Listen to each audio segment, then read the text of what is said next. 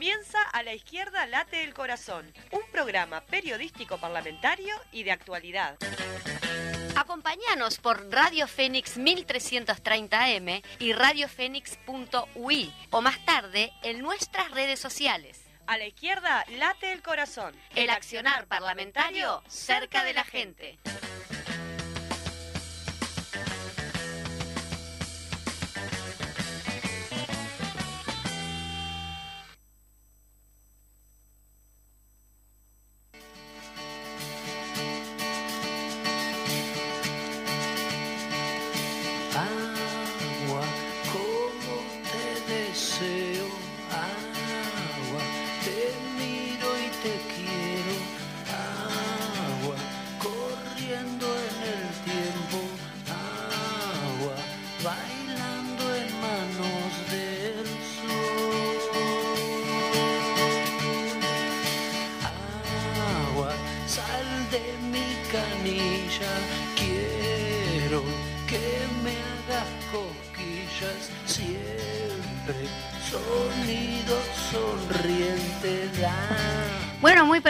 Buenos días a todas y todos. Estamos en un programa más de A la izquierda late el corazón con mucha información para compartir con ustedes.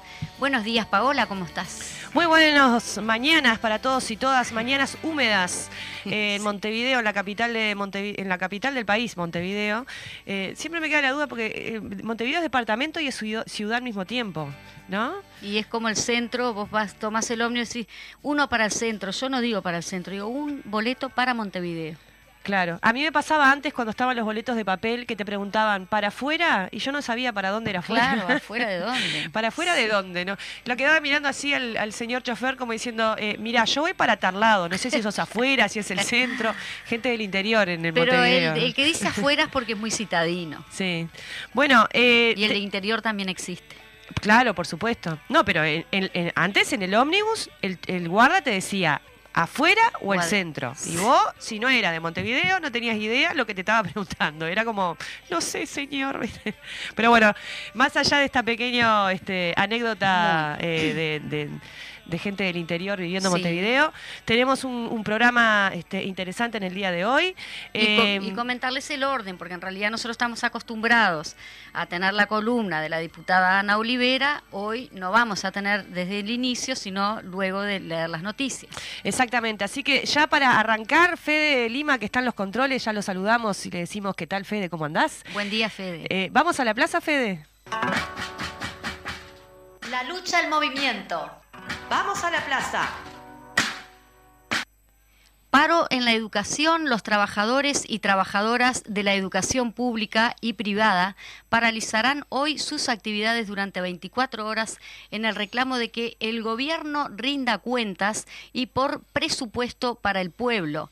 En el marco de esta paralización se realizó una concentración a las 10 horas en la explanada de la Universidad de la República y se marcha en este momento hasta la torre ejecutiva donde se realizará el acto central. La coordinadora de sindicatos de la enseñanza del Uruguay y el movimiento estudiantil, convocantes de esta detención y movilización, reclaman que en la rendición de cuentas de este año se logre el 6% del PBI para la Administración Nacional de Educación Pública, ANEP, y la Universidad de la República, así como también el 1% del PBI para investigación y desarrollo. Desde CESEU se han manifestado contra la privatización y mercantilización de la educación pública por salarios equiparado a media canasta familiar, por la creación de cargos suficientes por institución y, y por partidas para el mantenimiento edilicio. Zunca realiza paro nacional el jueves 22. El Comité Ejecutivo Nacional del Zunca resolvió el pasado 12 de junio la realización de un paro nacional con movilización en toda la industria para el jueves 22 de junio. Perdón. Bueno, es una alergia del- de la humedad justamente. Perdón, perdón. 22 de junio. La medida tendrá características nacionales con una concentración a las 11 horas en Montevideo frente, frente a las oficinas del Ministerio de Trabajo y Seguridad Social para posteriormente marchar hacia las instalaciones de la Cámara de la Construcción donde se realizará el acto central. Sí, la consigna central bajo la cual se movilizaron los trabajadores y las trabajadoras nucleados en el Zunca es por por un convenio colectivo de avances. Muy bien, en otro orden de noticias, me tiene mal este la alergia. Eh, ¿eh? Así en que 2022 Ahí va. se registró 100.000 personas más con salarios sumergidos que en 2019, según informe del Instituto Cuesta Duarte.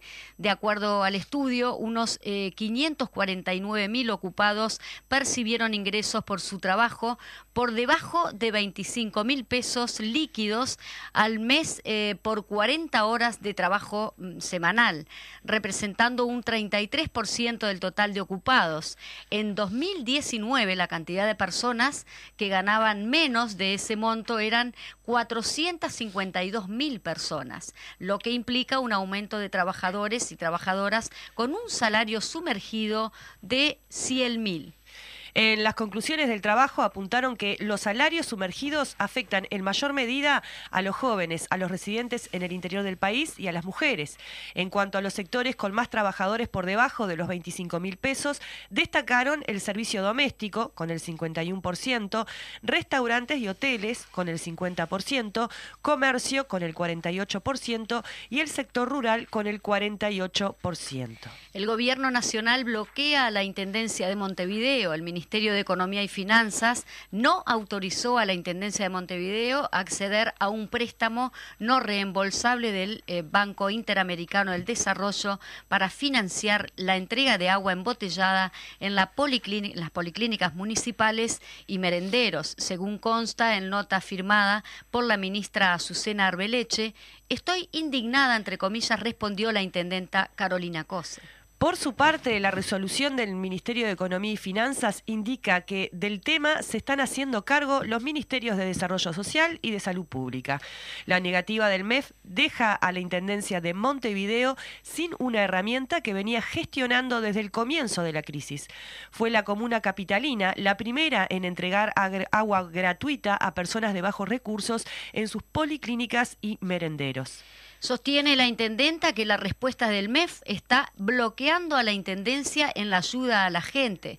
En su carta respuesta, Arbeleche detalla las medidas tomadas por el Gobierno Nacional, especificando el trabajo del Ministerio de Desarrollo Social para asistir a la población y luego remarca que de considerarse necesario, el Ministerio recurrirá a organismos multilaterales. Esto es la peor la peor eh, pequeñez eh, que, que hemos visto. O sea, Sí, mira sí. que hemos visto mucha cosa. Inexplicable. Hemos visto mucha cosa, pero que el ministerio le diga que no a un préstamo que es no reembolsable para que se pueda continuar abasteciendo de agua potable a las policlínicas, porque dicen que ellos se van a encargar como es como una es como la pelota es mía, me la llevo para mi casa y bueno, manejate intendencia. Claro, pero los rehenes ahí son justamente Claro. los más vulnerables, por no decir la gente. Hay gente que se puede Pero es un cálculo, otra que no. es un cálculo político porque lo que se quiere es quitarle protagonismo a la intendencia, porque ahora se acordaron que había que decretar una emergencia hídrica y entonces nos vamos a hacer cargo nosotros. Mal, como todo lo que han hecho hasta ahora. Pero bueno, sigamos. El equipo de representación del Del BPS, BPS. de los trabajadores y trabajadoras, eh, lanzó una comunicación de la que vamos a estar hablando con en nuestro la, invitado central. en la segunda media hora con nuestro invitado cen- central, el, el querido presidente, que se ríe, el cable, representante de los trabajadores en, en el BPS. Carlos Cable Clavijo. Exacto. Bueno, entonces vamos directamente eh, al paro, además del paro y la movilización del PIT-CNT, estamos pasando Sí, aquí para no, no informar lo redundante, que ya tenemos el invitado, desarrollará otras actividades en conmemoración de la huelga general. El 21 de junio, por ejemplo, habrá un homenaje a José Pepe de Lía, histórico dirigente sindical, en eh, em, Juan José de Amésana, Amézaga perdón, y Ramón del Valle Inclán. El 26 de junio habrá una vigilia por la democracia con feria y organización, eh, perdón, feria de organizaciones sociales en la Plaza Primero de Mayo. Y el 7 de julio habrá un acto en 18 de julio de Río Branco para recordar la marcha por el 10 por 18 de julio del 9 de julio de 1973 y el asalto al Popular. Y para concluir, además del paro, como bien decía la compañera eh, María José, eh, Ya vamos para ahí. Memorial Expresas Políticas. Según expresa la convocatoria, un grupo de expresas políticas comenzaron a reunirse en el año 2019 en Crisol con el apoyo de la unidad temática del Servicio Central de Extensión y Actividades del Medio, CESIAM, para reafirmar que la lucha y resistencia de las mujeres contra la actuación ilegítima y el terrorismo de Estado merecían tener un, un espacio de encuentro. La inauguración de este memorial será el 27 de junio a las 14 horas en Avenida de las Leyes y Colombia, frente al Palacio Legislativo. Y así como venimos raudamente, seguimos de largo. ¿Y a dónde nos vamos? Muy bien. Ahora tenemos la columna, como le anunciamos al principio, de la diputada Ana Olivera, como nos tiene acostumbrados, pero esta vez va a ser de forma telefónica. A ver, creo que ya la tenemos. Muy buenos días, Ana Olivera, ¿cómo estás? Muy bien, ¿cómo están ustedes? Un saludo. Este, estoy interrumpiendo una entrevista. Y que se estiró más de lo que habíamos pensado en un día que, que cambió toda la, ingeniería en función de, del proyecto eh, eh, que seguramente en este momento esté discutiéndose en el Senado, el proyecto del Poder Ejecutivo eh, sobre la eliminación de, del IVA para la venta de las aguas este, embotelladas y que implica también sesión extraordinaria hoy a las 15 y 30 eh, por lo tanto, varias reuniones para prepararnos eh, para, esta, para esta instancia. Así que bueno, en eso estamos y me parece que se impone, por lo tanto, hablar del tema de la crisis hídrica, que va a ser el, es el tema de debate en el día de hoy, eh, en el, en el, en tanto en el Senado como en la Cámara de Diputados. No sin antes decir, porque me parece que es importante, porque he visto en las redes y a veces uno tiene que tener un lugar para contestar algunas cosas que se dicen en las redes, que la bancada del Senado, la bancada del Frente Amplio del Senado, ayer unánimemente resolvió rechazar el acuerdo con Estados Unidos que había estado en debate en la comisión la semana pasada. Me parece que esto es importante decirlo, fruto de que por lo menos en los lugares en los que me muevo, este, este es un tema que ha estado presente. Y entonces, en segundo lugar, si les parece a ustedes, paso a hablar sobre el tema de la crisis hídrica. Y creo que a esto hay que ponerle una cifra, una cifra para que entendamos la dimensión que tiene dos millones de personas hoy sin agua potable. Digo, esto, ¿no? Dos millones de personas en tres millones y medio de habitantes. Esto da una idea de la dimensión que tiene. ¿Y saben por qué lo estoy planteando? Porque parece que es un problema que no es un problema país, porque afecta solamente al área metropolitana, donde vive el 60% de la población del país. Y muchas veces, como hay quienes asusan el tema este, área metropolitana y el resto del país, ¿verdad?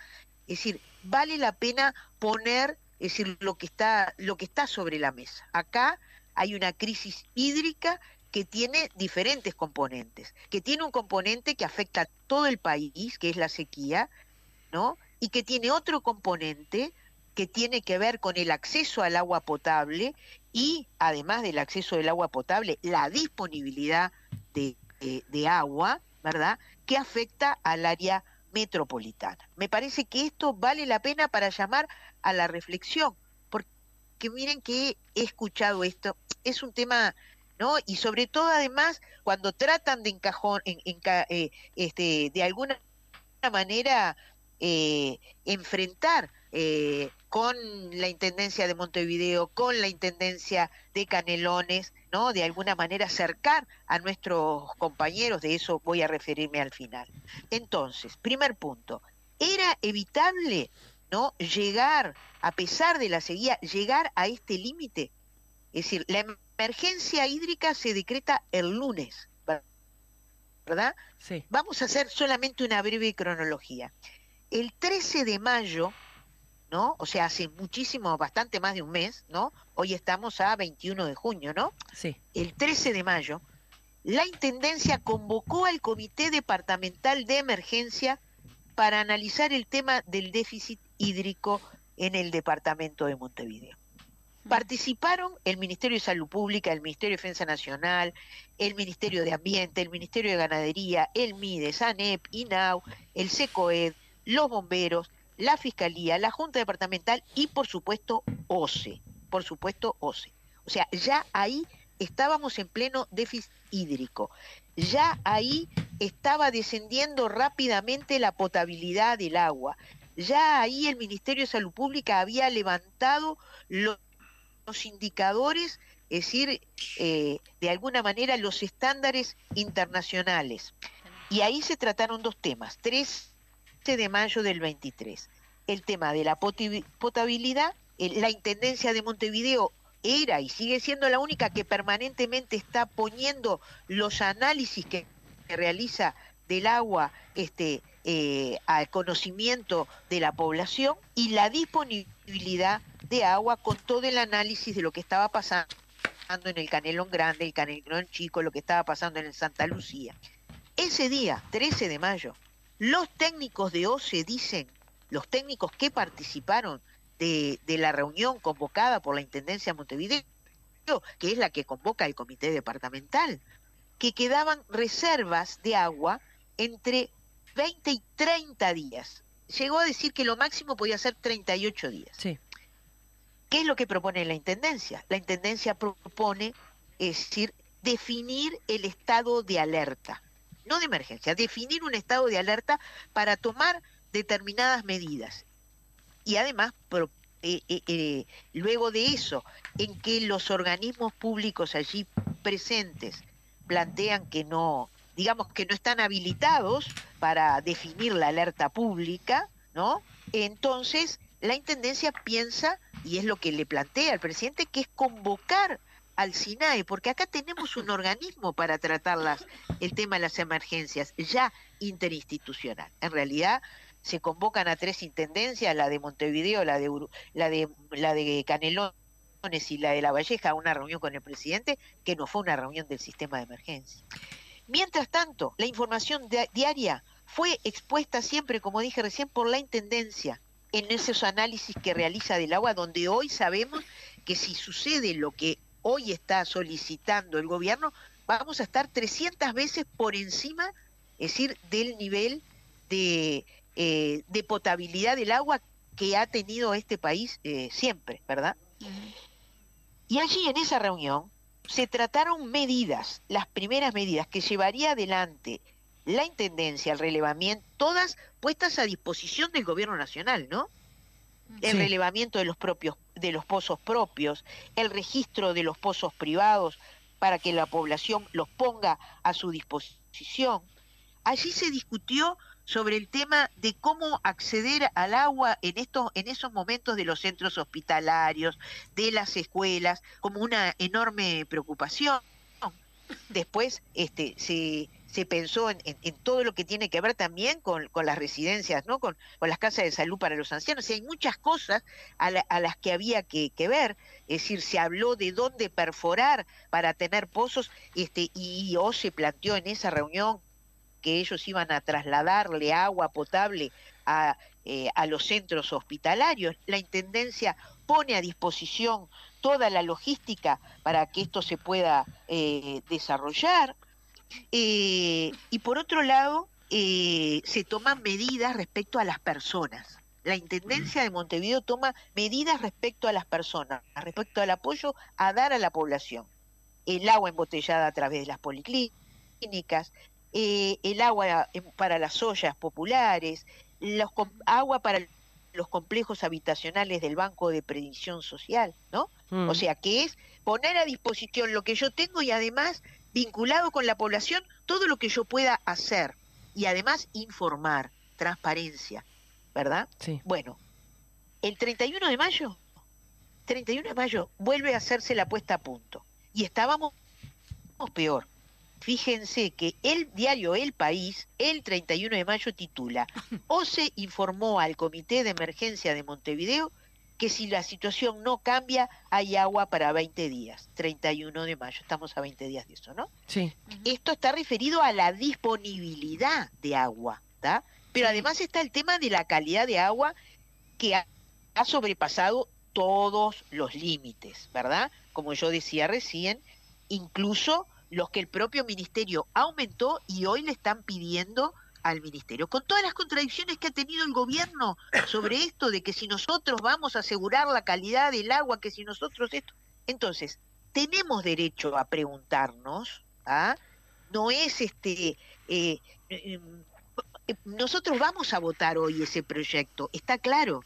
Nosotros seguimos poniendo a disposición todo lo que sea necesario, porque acá se trata de la vida y la salud de la ciudadanía, no estamos hablando de otra cosa. Ahora, tenemos derecho a preguntarnos por qué no se han hecho en función de todos estos datos técnicos que estaban, ¿no?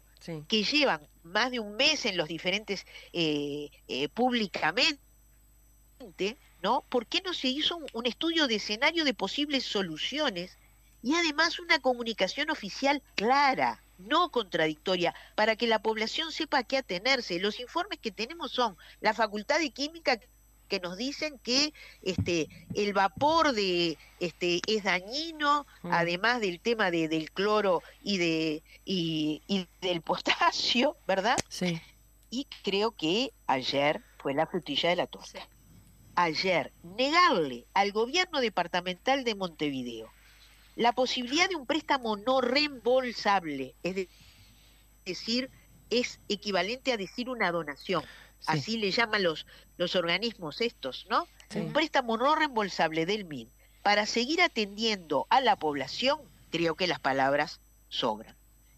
Entonces, nosotros hoy, en la sesión de la Cámara, es decir, vuelvo a repetir, es decir, no solamente es que vamos a votar el proyecto, más allá que pensamos que el proyecto tiene que dejar en claro que esta rebaja que se hace tiene que estar directamente beneficiando a la ciudadanía, ¿verdad? Claro. porque ya hemos visto en algunos lugares los precios del agua embotellada, es decir, eh, los han, lo han subido, ¿no?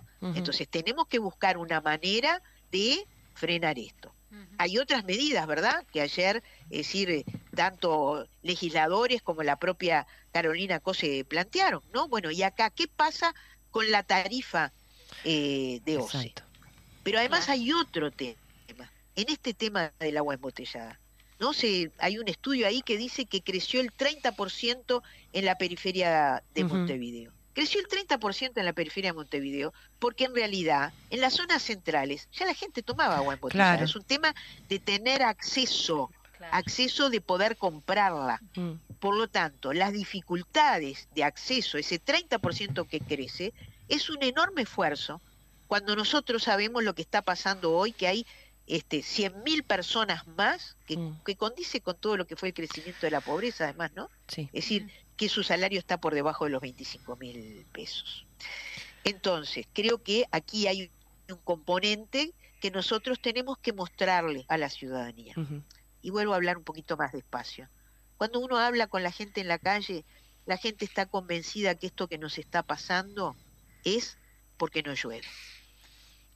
Y en realidad, ayer el propio presidente del Partido Nacional decía, se podría haber previsto se podrían haber tomado medidas antes. Y sí, él mismo dice, y sí, bueno, ese y sí, ¿verdad? Nosotros tenemos que, decir, ponerlo, porque tiene que ver con la improvisación, porque tiene que ver con la falta de planificación, porque tiene que ver que bastante tiempo después de lo que habría que haberlo hecho, se declara una emergencia y todavía se están analizando medidas y se impide que quien viene tomando medidas desde hace eh, un mes y medio prácticamente este, tenga más recursos para hacerlo en beneficio de la ciudadanía. A mí me hace recordar mucho, ¿verdad?, aquello que le hacían a Mariano cuando era intendente de Montevideo, es decir, en que Montevideo estaba absolutamente discriminada, ¿no?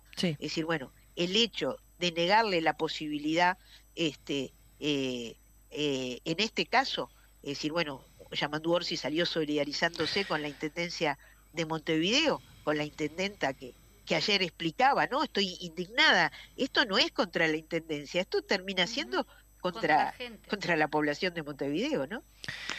El mismo día, el mismo día, discúlpeme que esta, que esta postilla la tengo que dejar, que con gran preocupación el ministro de Trabajo ¿no? va a la sede del Partido Nacional a plantear ir juntos para la próxima elección de Montevideo.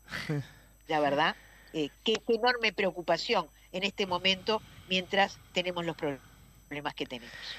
Ana, ¿te, puedo hacer una consulta cortita? Cuando hablamos del impuesto del agua embotellada, tiene dos impuestos, el IVA y el IMESI. ¿El, proyecto de ley es solamente para descontar el IVA? Sí. Bien. Eh, aparentemente es para los dos, pero el IVA es el que inicialmente tiene un, eh, un eh, impacto directo sobre la población. Ah, bien. decía decía el, el presidente Cambadu Fernández, lo escuché hoy por la mañana, que podría estar operativo el descuento en las aguas embotelladas eh, a partir del día lunes. porque es el descuento del IVA. Y otra Pero insisto, se está discutiendo en este momento en el Senado, no sabemos si va a tener modificaciones y nosotros eh, lo que estuvimos viendo eh, hay un es una es este que asegurarnos que en el proyecto diga que esto es impacta directamente en las familias, que esto obliga, ¿verdad? Sí. Eh, hay otra cosa que quería mencionar y es que hoy desde las 9 de la mañana está reunida la comisión del Frente Amplio que va a estudiar todas las propuestas, este, las, que, las que hicimos, lo que hemos venido haciendo y lo que podemos seguir proponiendo con todos nuestros técnicos para la entrevista que va a solicitarle al presidente de la República, el presidente del Frente Amplio, Fernando Pereira. Muy bien, Ana. Eh, una consultita chiquita, nos queda un minuto eh, simplemente.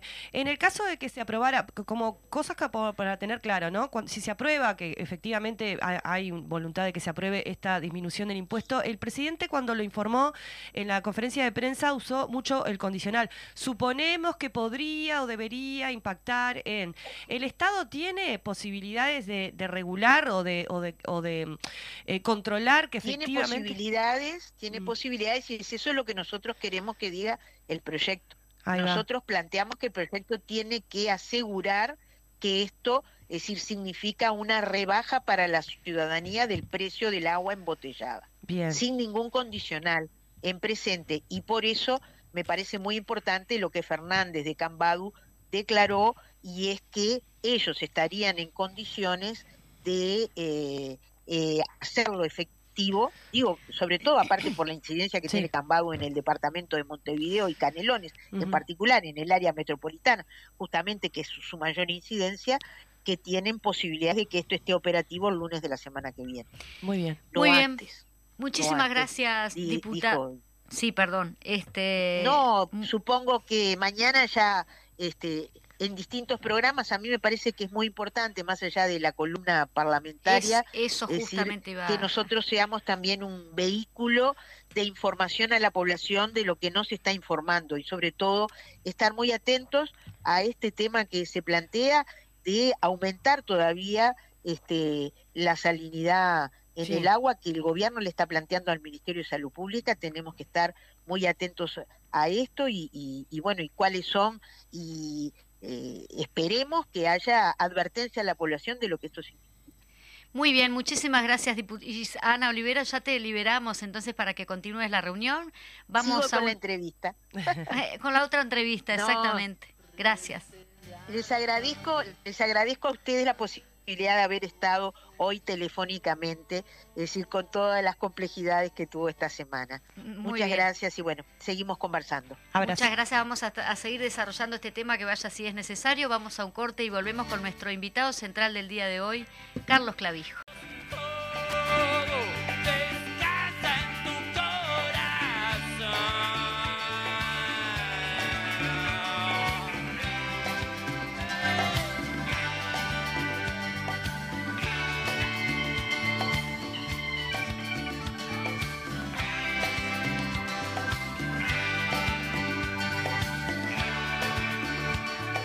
Bueno, muy bien. Este, ahora sí nos vamos de lleno porque queremos darle todo el tiempo posible a esta temática que varias personas van a querer informarse porque, bueno, primero que nada, le damos la bienvenida a Carlos Clavijo, que es integrante del equipo representante de los trabajadores por el PIT-CNT en el BPS. Y el tema justamente de que vamos a tratar el día de hoy es cómo impacta la revocación del artículo 8 de la ley 17713 y cómo afecta a las personas entre 40 a 49 años y ahí lo vamos a estar desarrollando un poquito más para que, porque acá nombramos artículos y leyes. Vamos a bajarlo un poco a las personas, Carlos, y te doy toda la palabra para ti. Bueno, primero muchas gracias por, por darnos este espacio para informar algo que lamentablemente quienes redactaron la ley no informaron de nada de esto, es más, nos decían que era para dentro de 10 años, empezaban Mm. los perjuicios. Ah, recordémosle a la gente, estamos hablando del tema de la ley de, de reforma. de la ley de reforma jubilatoria vigente, ley 20.130. Esta misma ley, lamentablemente, eh, tiene varios impactos directos y en lo inmediato en los trabajadores y trabajadoras. Y ahora vamos a hablarle a todo el colectivo que está entre 40 y 50 años. Mm. Todo aquel colectivo que está entre 40 y 50 años, hasta el día de ayer, como quien dice, tenía la posibilidad, y hasta el día de hoy también, porque es hasta el 30 de noviembre que ahí se deroga, tiene la posibilidad de revocar la opción del artículo 8. ¿Qué es el artículo 8? Cuando nos quejábamos que todos estábamos en la FAP porque firmábamos un papel, nos engañaban, iban a las obras, a los centros de trabajo y te decían, es obligatorio, firmabas Mm. en aquel momento, firmabas el artículo 8. El artículo 8 te obligaba desde el primer peso a aportar a la FAP. Desde el primer peso a aportar la mitad a la FAP y la mitad al BPS. Sí. Esos son todos los que firmamos el artículo 8, que se llama, eh, el artículo 8 justamente es voluntario, e ingresar voluntariamente a, a la SAFAP, que en realidad no entrábamos voluntariamente, sino éramos engañados y engañados. Sí, si no hay información, no hay libertad. No hay libertad, Exacto. exactamente.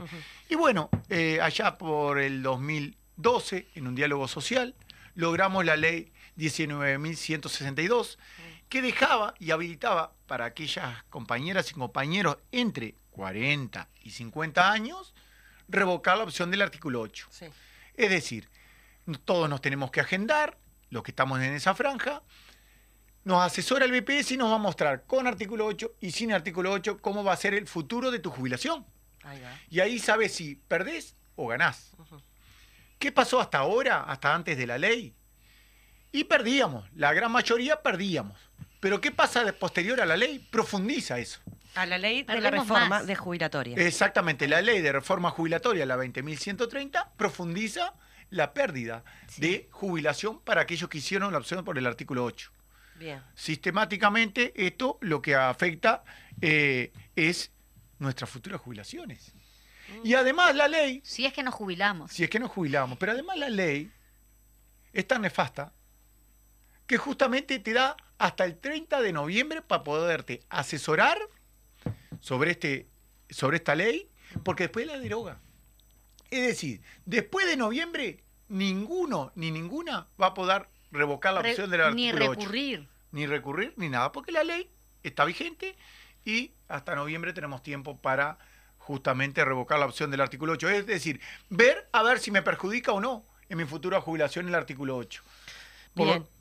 Entonces, si tenés entre 40 y, cin- y, 40, eh, y 49 años, tenés que, ¿cómo, ¿cómo hago para hacer todo ese proceso? Soy una trabajadora, tengo esa edad, de hecho la tengo, 43 años, estoy afiliada a una FAP. Bien. Entonces, ¿qué es lo que tengo que hacer?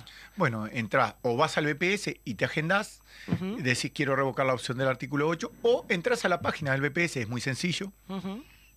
Hay una parte que dice revocación del artículo 8, sí.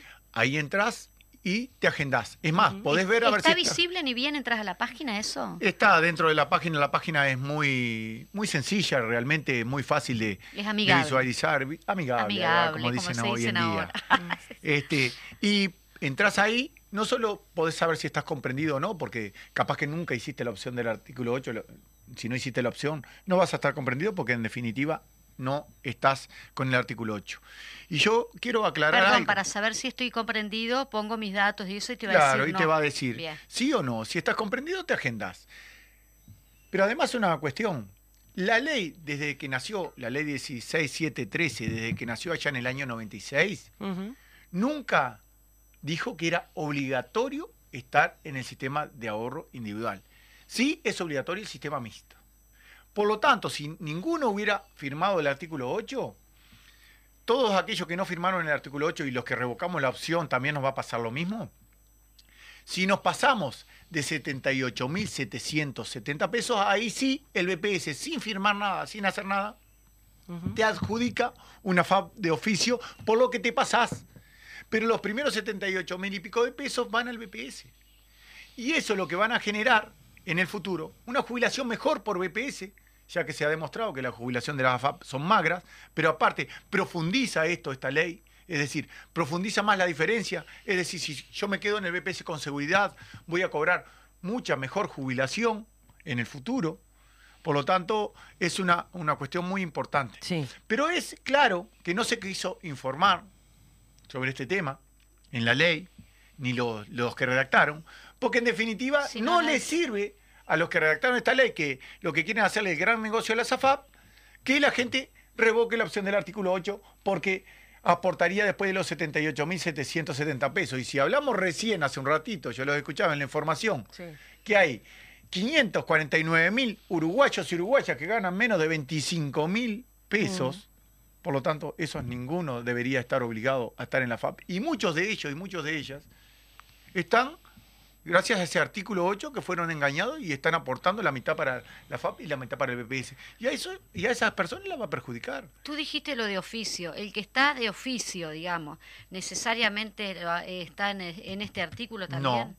Justamente, estar de oficio es cuando te pasás de 78.770 Ajá. pesos. Que algún mes que hiciste dos horas extra, algún mes que tuviste un gran ingreso y capaz que después ese mes aportaste y después los demás meses no aportás a la FAP. Mm. Seguís aportando al BPS. Porque es cuando te pasás, Sí, sí, eh, sí. aportás a la FAP. Si no, no, no aportás. En realidad, para aclarar una cosa que a veces genera la duda, no es que vas a salir de la FAP. Del sistema mixto no salís. No salís del sistema mixto. Cuando te pasás vas a entrar a la FAP. Porque hoy no puede salir nadie de la FAP. Pero sí, revocar la opción del artículo 8 es importantísimo para la gran mayoría. Con esto que nosotros decíamos, el gobierno no informa y nosotros sí salimos a informar. Mira, el- los agendados y agendadas para la revocación del artículo 8, en un mes y algo que salimos a informar, Mm. es la misma cantidad que la de los cuatro últimos años. Claro. Porque claro, nadie sabía, entonces salimos a Claro, informar y todo el mundo, lo que estabas haciendo tú, Sí, agarrando sí, el, celular el celular. y tratando ¿Qué, de... qué te informaste ahí, No, Paola, que vi que, que entré a la página, BPS, no, no está tan visible. Sí, más abajo Por Hay que, ponerlo, hay que ponerlo más visible. Vos entrás y dice trabajadores, empresarios, jubilados y pensionistas. Entrás a trabajadores. Trabajadores. Yo estoy entrando en el celular, Ahí ¿no? Y ahí, trabajadores. y ahí aparece subsidio por maternidad, bla, bla, bla, servicios en línea Abajo para todo. trabajadores. Tenés que seguir para hasta abajo. en eso le... Y después en una parte dice accesos rápidos. Y dice eh, devolución FONASA y revocación opción. AFAP. Eso. Ahí entras a revocación opción y abajo tenés toda la información. Quiénes pueden hacerlo, cómo se hace la tramitación, asesoramiento, revocación, artículo 8, consultas, hay un teléfono 1997 de 8 a 18 horas y este, la normativa. Asumo que en asesoramiento para revocación por AFAP, si entro ahí, debería tener la posibilidad de agendarme. A ver, sí, efectivamente, modalidad y lugar donde se realiza el trámite, pones el departamento, ahí te dice dónde y eh, te agendás. Justamente, eh, la accesibilidad de la página tampoco somos nosotros lo que Claro. la hacemos. Porque si no lo pondríamos en primera plana. Eso te digo, hasta en eso te lo ponen como En los no detalles. poco... En los exacto. detalles. Mirás, mirá, hasta hace dos años estaba cuando vos pasabas los primeros cartelitos que visualizabas, lo corrías y uno de esos era la opción del artículo 8 y entrabas muy fácilmente. Sí.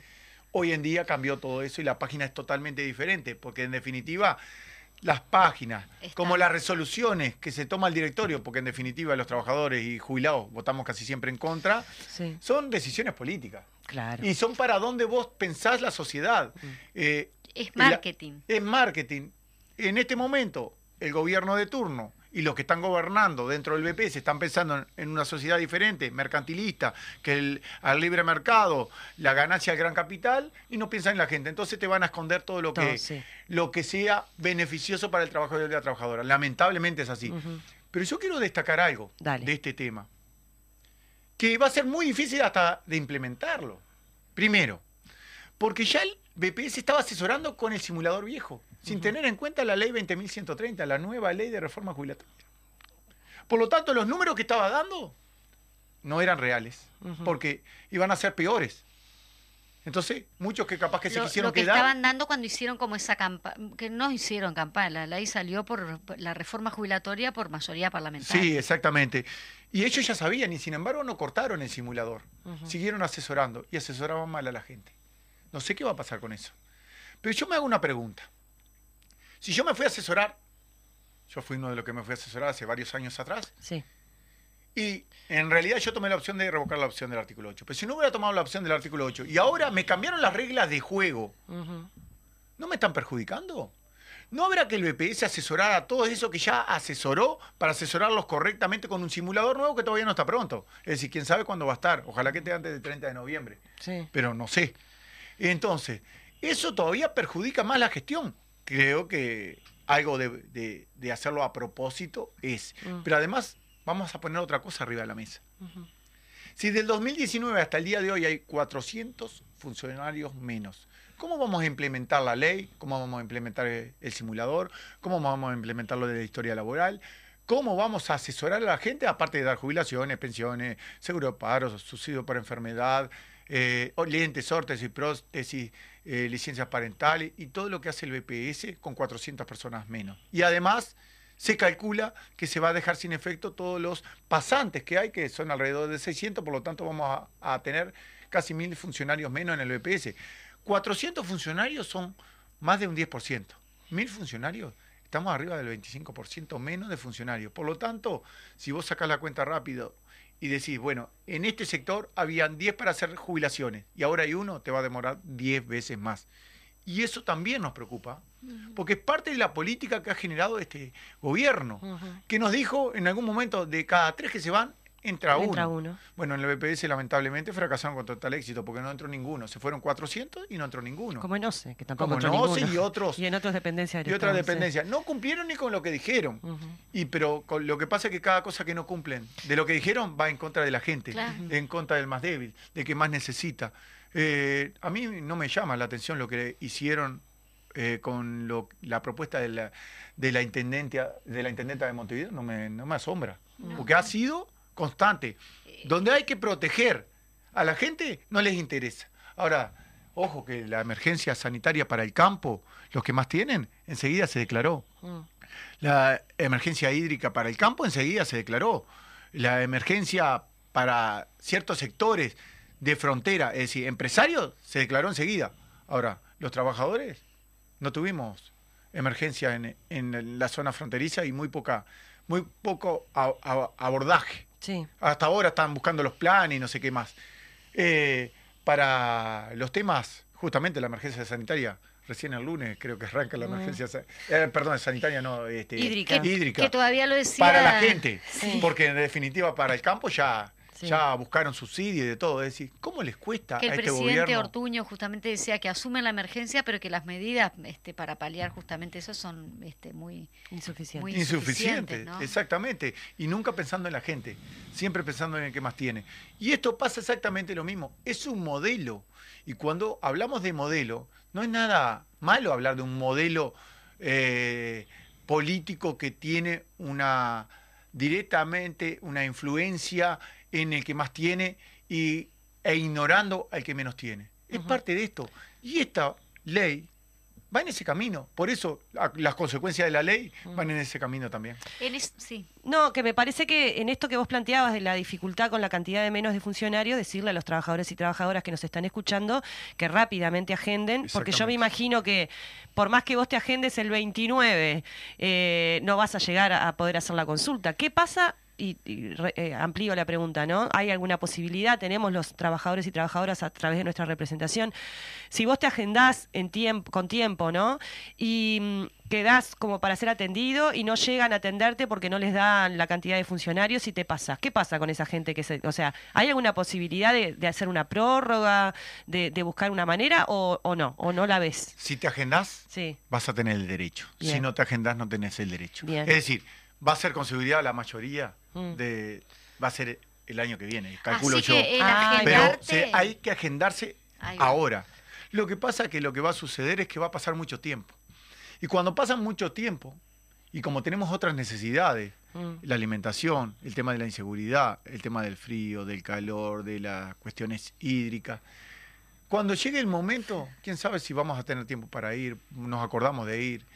Por lo tanto, también juega en contra del trabajador y la trabajadora que su visión fundamental no es revocar la opción del artículo 8, tiene Claro. otras necesidades muy superiores a esta, y entonces cuando nos vayan a avisar, quién sabe si podemos o no podemos, porque no va a ser en lo inmediato. Igual es importante, está, bu- está bueno mantener alerta a los trabajadores y trabajadoras, capaz que les podemos ir a acuerdo, ac- acuérdese de agendarse, hasta el 30 de noviembre hay tiempo para agendarse, este, y después hacerse acuerdo de cuando, cuando empiecen a llamar, efectivamente a atender, ir avisando a los trabajadores que estén atentos, porque si bien lo es importante hoy, cuando nos vayamos a jubilar, eh, Claro. Es importante. Ya sabemos que nos vamos a jubilar con menos, lo que ya conversamos en, Sí. en- en todo lo que tiene que ver con la reforma jubilatoria, pero además esta cuestión que vos estás comentando hace que aún sea peor la cosa. Entonces, Totalmente. y si tenemos entre 40 y 50 años, tampoco es tan lejana la jubilación, más allá de que también se aumentaron los años en los que vos te podés jubilar, pero ya estás más cerca, digamos, no es que tenés 20, que todavía estás como lejano, ¿no? Es lo que Sí, cual. sucedía antes. Y eso es un poco la tarea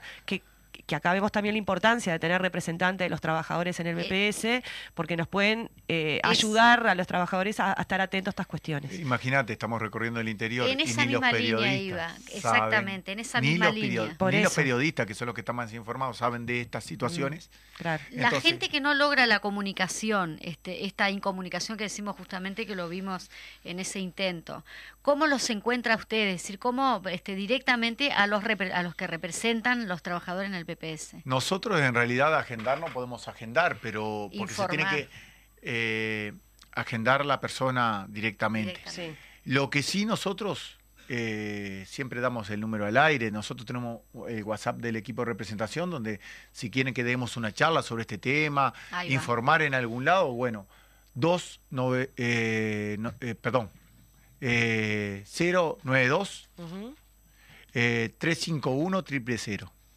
Ese es el WhatsApp del equipo, que lo entregamos en cada charla, nosotros les No vamos con agendan, nuestro- sino que informan. informamos. Es más, si en algún momento alguien quiere hacer una charla sobre este tema, igual que el tema de la historia laboral, que es para adelante, pero también le pone un límite esta ley y, y justamente nos puede complicar a muchos de los que nos querramos jubilar, porque de hecho aquellos que se quieren jubilar, siempre cuando se van a jubilar actualizan su historia laboral Sí. y a partir de esta ley va a estar complicado. Actualizar la historia laboral. Sí, ¿Por porque mira, hasta el día de hoy nos íbamos a jubilar, pensamos en jubilarnos, entonces íbamos al. BPS, Sí. claro, eh, y lamentablemente, y, y nos asesoramos y decíamos, ah, me faltan un montón de años para Claro. atrás del 96, entonces iba reconocida con testigos, con pruebas Claro. documental y todo eso. Ahora esta ley limita eso porque en el correr del tiempo no se va a poder hacer más. Los mayores de 60 años hoy en día tienen hasta dos años para actualizar su historia laboral. Si no lo hacen, es decir, ¿quién les informó? No sé, pero digo, lo estamos informando nosotros. Sí. Si no, nadie les informa. Si pasados los dos años no pueden actualizar más la historia laboral. Es decir, una persona que se va a Que jubilar pueden no agregar años que sí No los tenés, puede. ponele. o los tenés o no los reconociste o tenés que reconocerlo con testigo o con prueba documental no lo vas a poder hacer más. Y a su vez, después de, de esa tanda, para el año sí, a los dos años, empiezan los colectivos de, menores, de menos años para empezar a reconocer esos años. Después que termine eso, no lo vas a poder hacer más. Y eso no es bueno realmente, pero ta, tenemos más tiempo que en esta situación Sí, anterior. Por eso, digo, lo dejamos un poco para lo último, porque es para los mayores de 60 años, que eso sí, tienen que salir también agendarse de la misma manera Mm. en el BPS, así pueden eh, reconocer años de servicio, los cuales muchas veces pasó, va a pasar y va a seguir pasando, Es lamentablemente. muy usual eso. Es muy usual que el patrón no es que se olvide de, Sí. de aportarte, no quiere aportarte para tener más Claro. ganancias, porque en definitiva es eso. Claro, y Así después que haces el reconocimiento, tenés que ir, o sea, yo no conozco ningún jubilado que no haya tenido que hacer eso, que vos que estamos diciendo que tal vez prontamente no se puede hacer más de, de- Exactamente. de actualizar, así que a las personas de 60 años que están por eh, tratando de jubilarse, justo el otro día hablaba ayer con, con un vecino que está en esos trámites, vaya rápidamente para actualizar su historia laboral, porque si no después tal vez no lo pueda hacer. Exactamente. Para Y- esclarecer un poco, de 40 a 49, arreglar el tema, de, por hacerlo, ¿no? De Revocación la, de de la revocación del artículo 8 y de 60 para adelante el tema de actualizar la historia laboral. Exactamente. Imagínense, vuelvo a repetir, con menos cantidad de funcionarios lo que puede pasar para Tener adelante. paciencia y ¿Qué estar caos atentos. vamos a tener en el Banco de Previsión Social? Porque aparte de los, las otras obligaciones las tenemos que seguir cumpliendo. Claro. Por eso también eh, nos- nosotros estamos denunciando la falta de personal para cubrir las necesidades que tiene el BPS, que en, re- en definitiva son las necesidades de la gente. Y vuelvo a repetir, eh, tenemos un, eh, una merma de personal en la cual nos está perjudicando en las agendas. Eh, yo les digo, agéndense para cualquier prestación, a ver para cuándo le dan este eh, día. Estamos hablando dos o tres meses. Cuanto a- cuando antes a lo, a lo sumo eran 15 días. Sí, No, di- dijimos lo del artículo es hasta noviembre, ¿no? hasta Carlos? el 30 de noviembre Esto lo para poderse hacer- agendar. Ahí va. Eh, por eso, de- como decía Paola, cuanto antes. ¿Qué cambio, Ya. ¿Qué cambio esto de, de 15 días a 3 meses? Recuerdo que en su momento tuve que pasar por el, el seguro de desempleo, pedir la historia laboral, hacer todo el trámite ahí en, en la sucursal de 8 de octubre y fue todo muy rápido, muy, muy ágil. Me llamaba justamente la atención lo, lo ágil que había sido todo y ahora vos estás diciendo que están, tenemos una demora de 30 días, es un disparate. Sí, Porque hay, cuestiones que son urgentes, no es que... Totalmente de acuerdo. Sí. Es una contradicción con el plan estratégico que lo votaron ellos mismos, lo- lo- los directores políticos y los sociales votamos también, donde dice que quieren un BPS de cercanía, pero está ausente porque no tenemos gente. Estamos cerrando sucursales en algunos lugares, en varios, en varias localidades cerramos sucursales o directamente, como la sucursal del Cerro, que eran cierta cantidad y hoy están en la mitad, por lo tanto dan peores eh, atención, Atención. porque por más voluntad que le ponga el funcionario que realmente se desviven por dar Mm. esa información, lamentablemente no llegan. Por lo Sí. tanto, eh, eh, en ese sentido creo que va, es muy contradictorio lo que escriben con lo que hacen.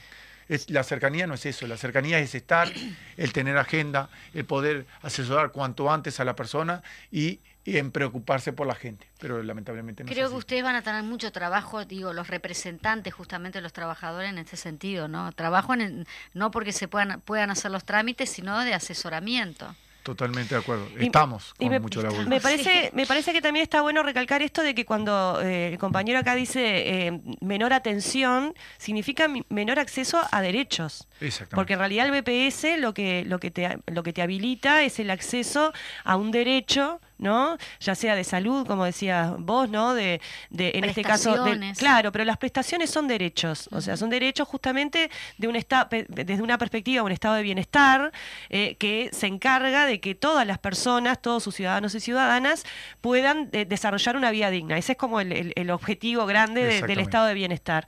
Y lo que vemos en este caso en el BPS, es justamente que ese estado de bienestar cada vez eh, se achica más, porque lo mismo que pasa en el BPS pasa en todas las empresas del Estado, justamente, si yo achico el estado de bienestar, entonces tengo menos posibilidades de, De de acceder. garantizar derechos y que las personas puedan acceder a las prestaciones, ¿no? Y claramente quienes más necesitan de esas prestaciones somos los trabajadores y las trabajadoras, y dentro de los trabajadores y trabajadoras los que tenemos los salarios más sumergidos, que como vimos, además, son cada vez más. Ahora hay 100.000 personas más que ganan menos de 25 mil pesos y en su mayoría son mujeres. Otra vez, eh, las empleadas domésticas históricamente relegadas, al igual que las trabajadoras y trabajadores rurales, ¿no? Que es una cosa de clase, ¿no? Es una cosa tremenda porque justamente las relaciones laborales hay de una doméstica y de un trabajador rural Son más o menos la misma. que- claro, son, son similares.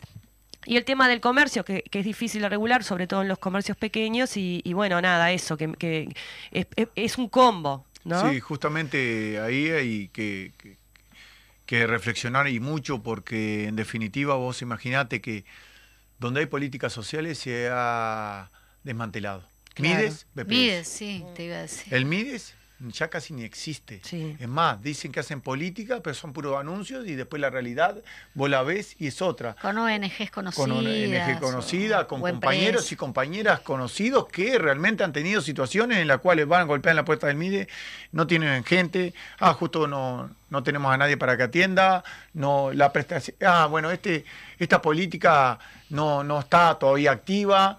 Con un gran esfuerzo de los funcionarios que son los que dan la cara, ¿no? Claro, exactamente, Porque- pero Mm. eh, eh, justamente, y ahí hay que reflexionar en esto. a veces nosotros los trabajadores, lamentablemente, porque tenemos la Mm. necesidad, o las personas, no, no precisa que seas trabajador o no, porque a veces tenés beneficios que no somos Mm. trabajadores, los que tenemos los beneficios y las Sí. prestaciones, nos agarramos con el funcionario y la funcionaria. No hay que agarrarse con el funcionario y la funcionaria porque hace tu- su tarea con las herramientas que la que le institución está le dando da. la institución. Y si la institución, los que dirigen, dirigen para un lado donde no tengan herramientas los funcionarios, los funcionarios realmente hacen milagros muchas Sí, veces. sí. Y bueno, eso hay que reflexionarlo también cuando nos enfrentamos a otro trabajador para, para pedir un beneficio o un derecho. Muchas, muchas gracias, Carlos Clavijo. La verdad, este, vamos a seguir desarrollando este tema y bueno, convocar a todos. Este, el teléfono 092-351-000 para informarse y entrar a la página del BPS justamente para este, por el tema del Agendarse. artículo, agendarse por el artículo 8. Muchas gracias por estar con nosotros. Muchas gracias a ustedes por darnos la posibilidad. Muchas gracias, director, por haber venido. No era presidente, era director, que no le gusta que le digan director, yo le digo no. para pelearle.